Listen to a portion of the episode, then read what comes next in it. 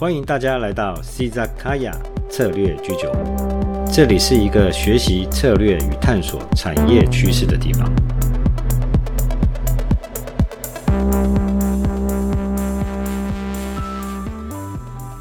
嗨，大家好，我是你们的 Valen 老师。在我们的节目开始之前，我想首先我必须先郑重的谢谢雪儿，雪儿赞助了 c z a k a y a 超过半年的咖啡钱。在我刚认识雪儿的时候，她那个时候就是一个非常知名的美食部落客。希望大家也能够去浏览她的文章，并且关注她的部落格“雪儿吃喝玩乐”。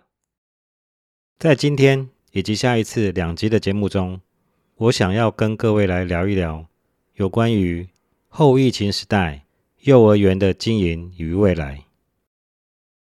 最近因为新冠疫情的延烧。疫情三级警戒已经超过了一个半月的时间，各级学校，包含今天所要谈论的幼儿园，都必须配合停课，以减少人员接触与社区感染的几率。这样子的措施也使得许多的幼儿园，尤其是私立的幼儿园，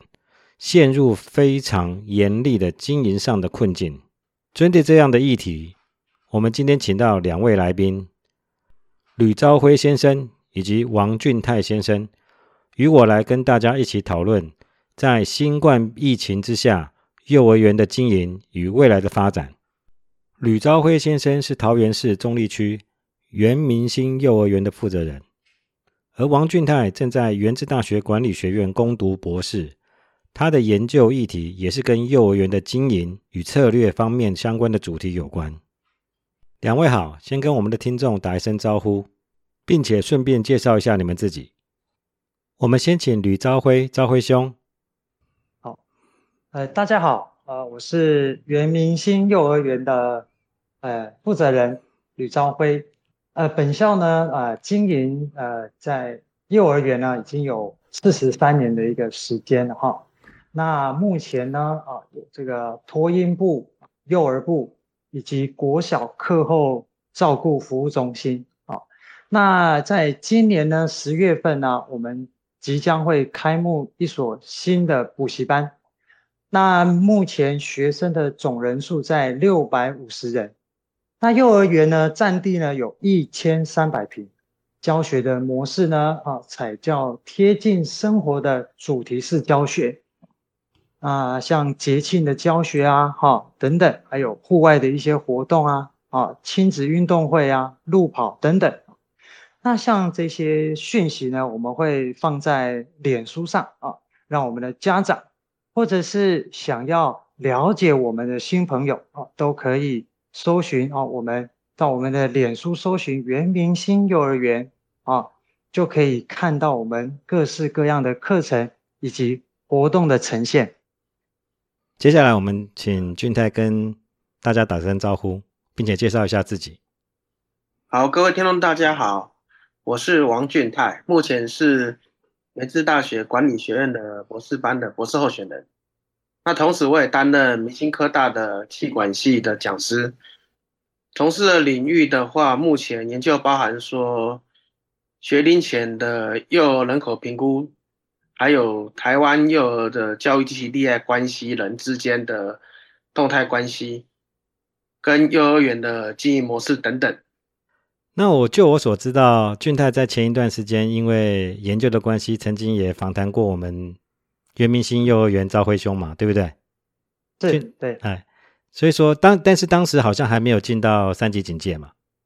当时你们在访谈的时候，应该没有进到三级警戒嘛？呃，还没，还没哈。那对，也许今天的访谈也可以作为俊泰的研究资料啊，因为毕竟今天的访谈的内容是进入到三级警戒的期间的一些状况了。因为疫情的关系啦，我们也是透过 Line 的方式来进行群聊，所以在在部分的声音的品质上面，可能是就是电话通讯的品质，可能跟平常的录音的品质没有相对的那么好。那也希望大家能够原谅。那回到我们今天要讨论的主题，就是新冠疫情之下幼儿园的经营与未来。那跟一般的新闻不太一样，一般的新闻大概只会介绍幼儿园大概就是要倒闭了，或者是要付薪水，然后又没有收入，那或者是政府对于幼儿园的纾困方案可能会有一些不足，或者是一些相关的问题。最近比较常看到的就是，呃，幼儿园的家长，就是幼儿园与家长以及小朋友之间的在远距上面的互动的花絮。可是我们策略居酒屋比较专注在企业策略相关的议题，所以节目的内容也更注重在企业的经营跟策略的规划上要注意的一些问题。当然，我们也会非常注重相关产业的一些趋势。那这也是我们为什么要针对最近的新冠疫情的延烧，来谈谈幼儿园可能现阶段的困难，以及未来的经营的发展。好，那第一个问题呢，我想，我想来请教，就是我们的业者原明星的负责人赵慧兄，有关于面对本土疫情的发展，政府在最近。将新冠疫情三级警戒延长至七月十二号，超过一个半月的时间，幼儿园、补习班以及其他的类似像课后的照护中心，可能都需要配合停课。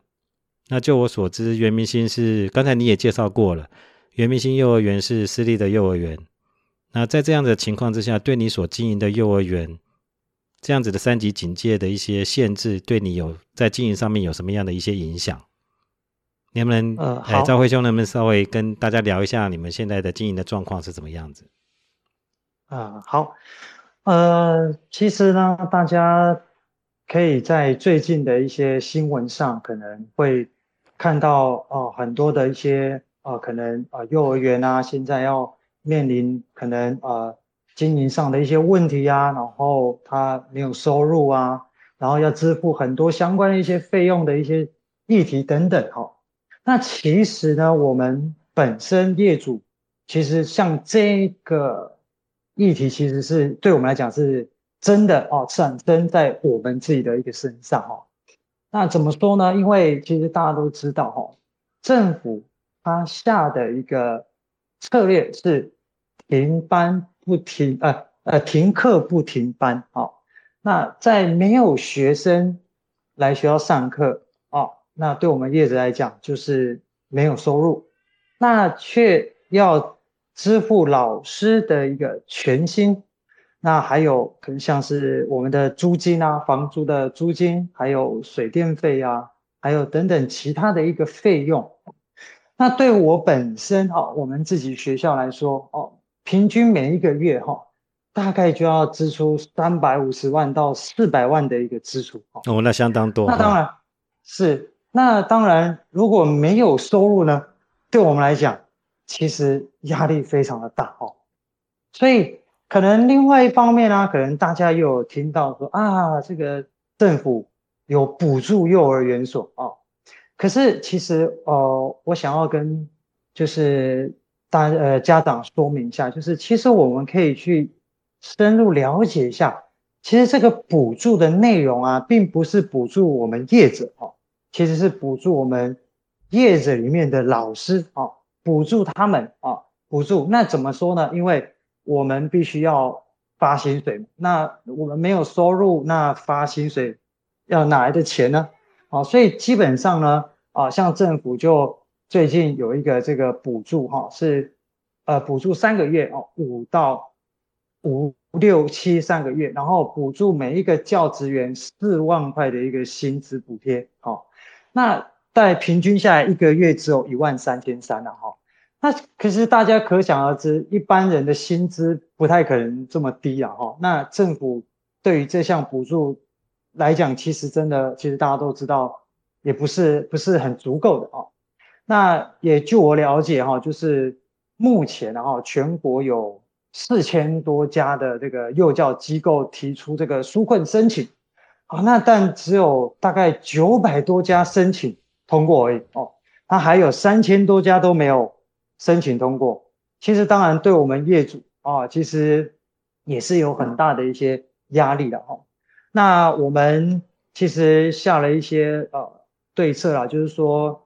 呃，当然我们先尽量的希望老师在这段时间呢，如果能够休假的啊，或有特休的啊，哦，或者是防疫假的，能休的啊，尽量先休假啊。那如果真的撑不下去呢，可能当然园所很有可能就会暂停营业啊，因为可想而知，我们每个月要支付这么庞大的一个支出，那应该要怎么办？当然。只能下下策的情况下，就是暂停营业哦。那员工就是留职停薪。那如何应对呢？那呃，想要继续营业下去的话，除非啊，你可能就要调度一些周转金啊，哦，来维持这个我们每个月固定的开销。哦，那如果真的没办法，就向银行借贷啊，来维持这个营运啊。那当然，我们会是希望可以继续营运下去，然后不要有这个倒闭的现象出来。因为其实说在，我们也很担心，可能我们的员工啊啊，以及我们之后疫情结束了啊，小孩子回来了，那他可能没有学校啊等等的一些问题啊。那以上前面是跟圆明星幼儿园比较有直接的关系啦，我就先再请教一下赵辉兄。好。就你所了解的，就是其他的私立幼儿园在经营的状况有没有比较特殊的状况，还是大概普遍的状况就是跟您所经营的幼儿园一样？呃，这方呃这个部分是这样子哈，就是因为啊，像我们学校是虽然是私立幼儿园哈，可是我们在两年前的时候呢，我们加入了政府的准公共化啊，所以在。两年前我们加入了准公化，虽然我们现在还是算私立在经营啊，只是我们名目上是准公共化幼儿园。虽然我刚刚提到的哈，我们如果如果是纯私立幼儿园，你没有加入准公共化，那也没有得到政府好的一个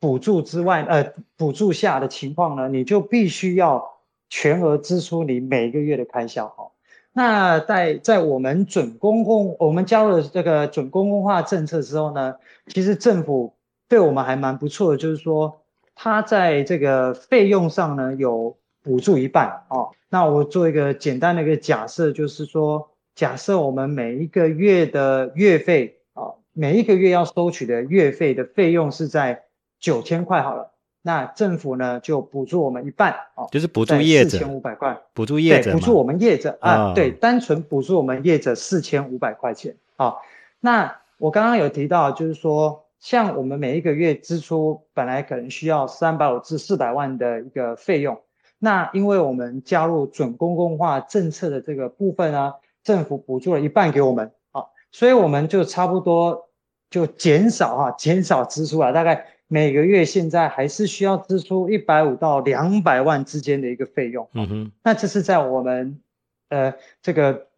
我们幼儿园的这个情况啊。我们那个那如果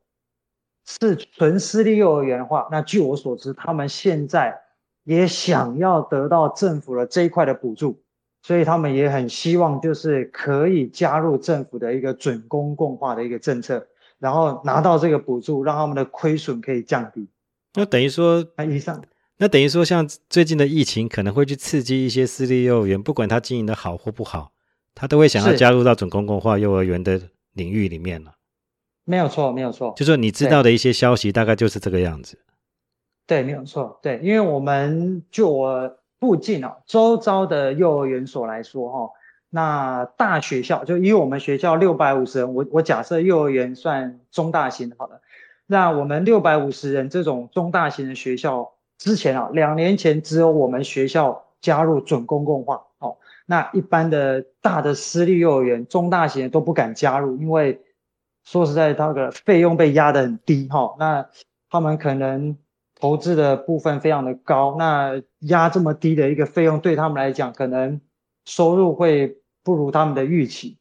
这两年下来，我发现我们附近的私立幼儿园，不管是小型的还是中大型，其实大家都很积极的，一直想要加入政府的一个准公共化政策的一个部分。好，那俊泰，你有没有什么要针对刚才我们所讲的私立幼儿园，或者是准公共化幼儿园，他们面临疫情的问题，那你觉得就你的研究上面可能会有什么相关的东西要补充的吗？好的，那就我所知的话，目前在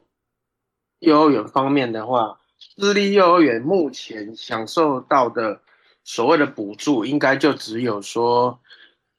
那个学龄前的幼儿在就读大班的时候，那大班呢，这个是享有政府的补助的。那总公化的部分的话，那一次由于政府政策的规范，所以他在签约的时候，他会有依依据你的人数来来给予签约金，然后并依幼儿园的人数来进行那个学费的补助。那对家长来讲的话，等于是说负担一半的的费用，然后享受到平价优质的费用。那在这一段疫情的时间的话，由于在经营上面，其实幼儿园整体的经营来讲，不管是租金、水电费跟人事成本，那它都来自于幼儿的学费。所以在这个不管是从五月二十八，那到未来是说七月十二，在这个警戒情况下，其实对各类型的幼儿园，它其实说是蛮吃紧的。那虽然说现行政府是有说它是补助幼儿园的那个教保人员有五到七月的四万块的补助，那平均一个月是一万三，那其实上政府的补助还是缓不济急的。因为他没有办法将补助费及时的给业者，因为实际的经营状况的话，幼儿园才是对这些老师负担所有人事成本的方面的。那如果加入准公共化的时候，虽然政府是给予一半的补助费，但是在疫情目前面对疫情，如果是没有办法解除情况的话，在不管是私立幼儿园或者是享受政府补助的幼儿园。那势必在这个疫情的情况下，它是无法维持很久的情况，而且在若若是万一幼儿园宣布停业之后，那这些又又叫了老师，不管还有教保服务人员，又是何去何从？那在他宣布停停业这段期间，那那些幼儿照护现在及未来也会产生影响。那有关于这方面的讨论，我在想说，因为我们刚才所切入的话题跟涵盖到两两种类型的幼儿园，一个就是准公共化幼儿园，另外一个就是私立幼儿园。那我们还有两种类型的幼儿园，一个是公立幼儿园，一个是非营利幼儿园。当然，两位如果可以补充一下，我认为公公立幼儿园因为它是政府办的，所以说它的员工政府会照顾。从非营利幼儿园的角度而言，他们是财团法人所经营的幼儿园。那在这个方面，不知道两位，我知道俊泰，你之前有访问过一些非营利幼儿园的业者，那你能不能提出你的看法？对于非营利幼儿园，他在经营上面，如果遇到像类似像我们最近疫情的关系，他会有什么样的可能上面的一些限制吗？好的。其实公立幼儿园跟非营利幼儿园，它是在家长在申请的时候，它是在一样的时间抽签的。那家长可以选择说你要抽公立幼儿园或者非营利幼儿园。那公立幼儿园的性质就是说它是公办的，那非营利幼儿园是由协会或是法人他去跟政府承包。这个公立诶非营利幼儿园的案子，那承包下来之后，由这些财由这些法人或是协会，他去聘请园长跟教保服务人员，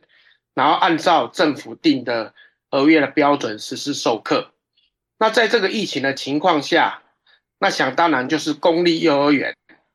它的性质虽然停课，但是由于它是政府经营的性质，所以它的。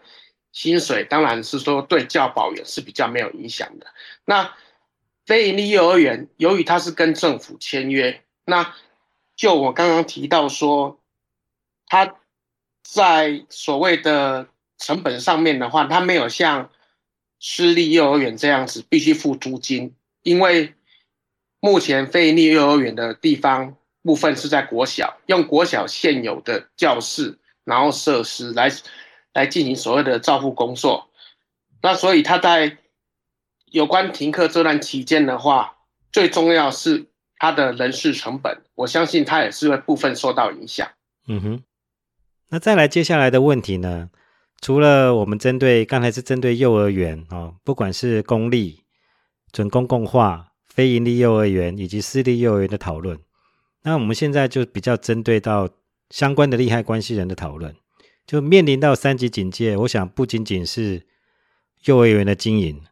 那家长在面对这样子的疫情的问题啊，尤其是像赵辉兄，你是以经营业者的一个角度面临像家长。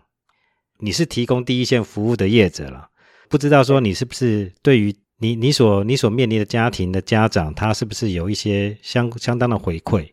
那当然还有包含其他的利害关系人的问题，比如说像员工的问题，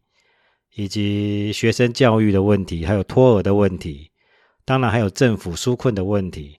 我想是不是先就朝辉兄，你先来，我们先来聊一聊，就是说家长有没有一些特别的一些。或者资讯的回馈，那我希望业者这边能够协助解决的，或者是说家长他们就你所知，面临到现在学生不可以送到幼儿园，那他们所遭遇到的一些困难到底是什么？其实呢，大家呃，在这个疫情刚开始啊爆发之前哈，那其实这个教育部有这个公告，就是说，哎，小孩子哈停课不停学。那停课不停学的用意是什么？他是希望孩子在家里啊，那哦，我们这个幼儿园所啊，或者是我们的课照中心也好啊，或者是呃补习班也好，可以提供相关的一些课程或者是一些素材啊，然后给我们的小朋友，让他们在家里呢一样啊可以学习。那其实这个政府的这个想法其实很好的哈。首先，我要先从我们幼儿园的角度来说，就是，呃，线上教学哦，这个部分哈，哦，我个人是觉得啦，因为呃呃，幼儿园其实主要哈，他的工作是呃托育啊以及保育啊的一个照顾的一个工作哈，那当然在教学上啊，我们。本身上课的时候呢，都是老师啊跟学生面对面的直接接触的做上课。那其实你说这些课程的内容呢，要把它变成线上的一个课程，然后把孩要带回家，然后让幼儿呢在家里学习。呃，其实不是不行啊，哦，我个人只是觉得这个有相对的一些困难哦。怎么说呢？就像幼儿，大家也都知道，其实他并不会操作这些呃电子产品。那如果我们把这些呃讯息、这个教学的一些课程呢，把它线上的课程给了家长，那家长可能还需要花点时间，可能在家里操作一些电脑啊等等，甚至啊我们的平板啊，然后给孩子看。那在这个过程刚开始的过程当中，呃，我也稍微听到了一些家长的一些反应哦，就是说其实他们不太喜欢这样子做哦。其实原因是什么？就是因为看电视的跟看电脑荧幕的状况情况下越来越多了哈。嗯哼。那这个是其中一个问题。另外一个问题就是说，他也给家长造成了一些另外一个层面的一个负担。为什么？他家长可能本来还要上班的，可是因为学生小朋友没办法上课，他必须要在家，那家长又要照顾，那照顾也这个是当呃理所当然，可是他又要协助小朋友完成这些东西，其实反而家长会给我们很多的一些哦反馈，就是其实这样子做，其实对我们幼儿哈，对幼儿这个部分其实不是非常的好，那。后来呢，我们有稍微改变一下方式，就是我们可能设计一些教学的材料包啊，我们老师也精心设计了很多的课程的材料包，然后请家长带回去啊，可能家里跟小朋友一起啊操作啊去学习。那这些操作的过程的影片呢，哦，我们老师一样会录制，然后把它放在我们的电脑上。那当然，其实家长带回去的时候，他们也发现，其实这个也是有一定程度上的一些哦，呃麻，就是他们会觉得比较麻烦一点哈。那反而家长会一直认为，哎，我们一直在给他，呃。呃，应该其实我们是给孩子功课，可是现在反过来好像是给大人功课一样啊。所以其实其实刚开始爆发这个疫情的时候，我们也一直在思考这个线上教学这个部分到底对我们的幼儿是好还是坏？那其实这个都是我们一直在思考的问题。那当然在操作的过程当中，我们的老师啊也。他平常是呃教育小孩孩子的一些相关的一些工作，可能对这个三 C 产品呢，哈比较少去钻研它，所以到头过来，我们的员工也有困扰哦，因为你可能突然间叫他坐在电脑前面啊，然后开始架设录影机啊，然后叫他操作这个录影软体，然后操作完又要上传到网络上啊，其实相对的这个对我们的教保员。也是有一些技术上的一些问题，那当然，其实这个也有可能哈是，呃，线上的部分也有可能是未来的一个趋势啊，这个我也不能反对哈。可是我个人哈，对我们个人幼儿园的这个业主来说，其实这个这个部分可能在幼儿园上执行，其实有很大很大的一个困难度这样子。这也是我我最近也是这么觉得了，因为我们在大学里面对。我们要把我们的课程转型成为线上，不管是同步还是非同步的教学，其实不管是大学、高中，也许比较方便哦，因为学生会自主学习。但是你刚才也讲到一个问题，就是其实幼儿没有办法自主学习。没错，对，变成说好像我们只是在交代家长，哎，麻烦你，好像家长变成是我们幼儿园的老师，然后家长在。教小朋友，那根据你的教材来教小朋友学习，呃，现在状况好像是变成这个样子，是，所以说造成你刚才所讲的，就是幼儿园的线上的教学的问题，基本上并没有我们在想象的那么容易，对不对？没错，没错，没错。那这也造成了家长、学生学习以及员工的一些问题了。我想，我在想说，这个是不是？对。政府在实施，当然这个是政府的一些善意了。我们必须要去克服一些群聚所造造成的一些扩散的一些问题。相形之下，也造成在不同的学习阶段的一些教育上面的一些做法上面的一些措施，必须要去做一些审慎的评估了。没错，没错，是对。那俊泰，你，哎，俊泰，我知道你家里人好像有有。你夫人好像是在幼儿园上班的嘛，对不对？是的，没错。哎，那他有没有遇到什么样的问题？就说你你知道的啦，哎，不一定要找他来讲了，就是你知道的。那我太太目前是在幼儿园教授，那个目前是带中班，在面对疫情这段期间呐，那当然就是说学校就是要求他是先休休特休。先休特休的假，那当然第一阶段跟第二阶段都过去了，那但是进行第三阶段的话，就会产生一个问题，那些教保教保人员的特休就不够了。在这个状况下的话，那么他们学校也是提供说，先预支明年的特休，第三阶段才开始的整体检验管制的时候，那这些特休也不够了。那未来如何？那当然就是，也知道说幼儿园可能也要节省成本，所以他就说，可能就是明年的所谓的年终奖金也没有了，可能就是只有包一个红包，说激励大家试戏这样子。那若是幼儿园再停下去的话，那老板就说，可能基于成本的考量，所以这笔所谓的激励奖金也没有了。变成这样子，那变成说员工的收入也会大打折扣了。没错，所以说这个问题我也跟我太太讨论过，说幼儿园是不是也要思考一下，说私立幼儿园在没有就是成本负担上面，在人员的成本上面的话，如果说每一班都要收到三十个，那是不是要考量到说它的最低的人数可以刚好平衡它的营运成本？所以家长送小孩子去幼儿园的时候，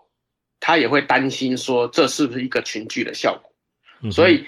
那么多的班级来讲的话，实际上说就就我老婆目前的小孩子那一班，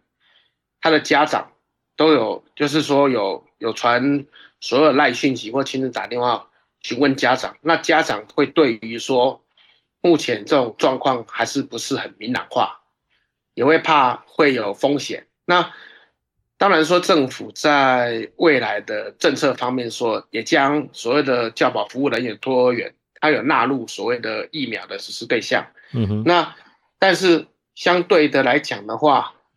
我太太她也会担心这样子，因为毕竟我们幼儿园主要的面对还是家长，那家长的考量在一切情况不明朗化的话，他可能会不愿意冒这个风险。你所谓的不愿意冒风险，就是说不愿意把小朋友送到幼儿园去上课喽？对，就是说，因为因为你也知道说，疫情在这样子，尤其是现在，不管是疫情变种的情况，它的传播的传播力跟传播方式，它都会变得更强。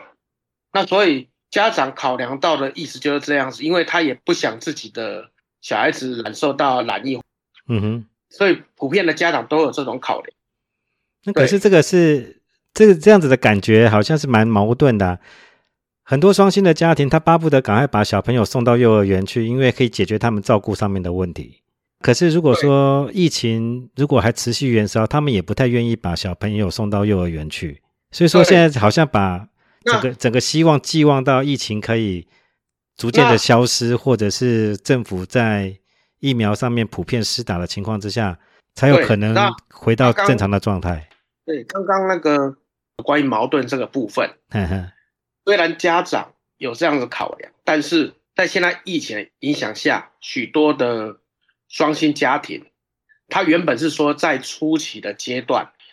对不对？停课不停学，或许有些家长就是说他也请了特休，在家里就是陪伴小朋友，但是很明显的是，当这些假都没有的，就跟我太太。的特休都请完之后，他也是要面临到必须要工作这个问题。那幼儿会变成是说，他一定要送去幼儿园托育，对，因为他自己已经，除非他没有工作，不然的话，他势必要工作，因为还是有经济收入的问题嘛。对，没错，没错，他还是会把他送过去，所以他最后面他一定要再送到幼儿，除非他是家里有长辈可以受托的，但是这也不长久的。刚才根据我们的讨论来讲的话，我们应该是更寄望说疫苗能够普遍的施打，尤其是老师、幼儿园的老师、国小的老师都能够接受到普遍的施打，然后增加他们在可能接触到病毒的情况之下，他们的身体具有具备某种程度的保护力。要不然来讲的话，其实如果疫情在这样子拖下去的情况之下，可能会造成更大的问题了。俊泰，你认为呢？目前来讲，就我访谈的。结果还有我太太在工作的幼儿园的情况，以及就一个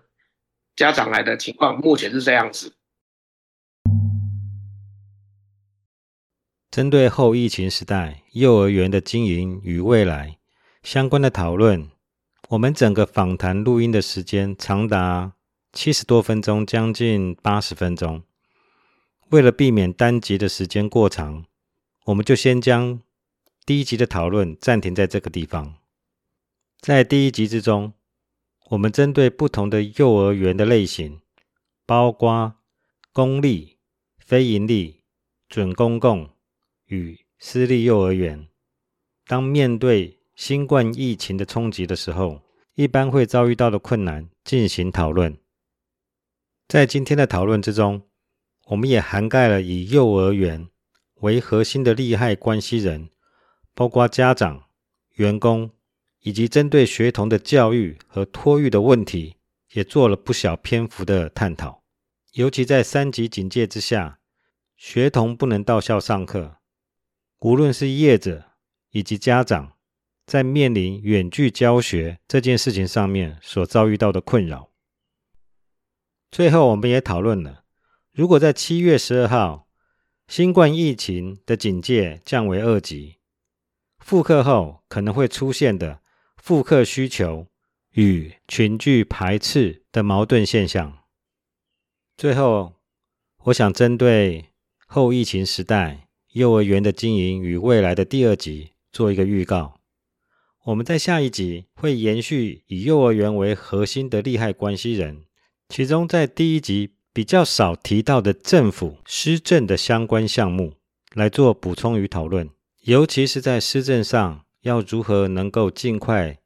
来去解决在复课后家长可能会有。复课需求与群聚排斥的矛盾心理。另外，我们也讨论了幼儿园可能会有的倒闭风潮。最后，根据部分的专家学者，他们所曾经讨论到的一件事情，就是根据新冠病毒的变种趋势，人类未来的生活可能会跟新冠病毒共同存在在世界上。它就好像是一种流行性感冒。充斥在我们生活的环境里面。当然，我们人类的科技一定可以去克服新冠病毒所带来的威胁。但是，面对未来可能的不定期疫情的发生，教育产业，尤其是幼儿教育，要如何能够来应应？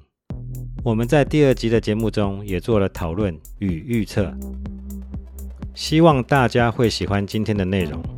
您的支持是我们不断创作的动力。希望您在聆听 Czakaya 的同时，能够留言给我们，和我们一起讨论今天的话题，并且分享今天的节目内容。感谢您今天的聆听，我们下次再见喽。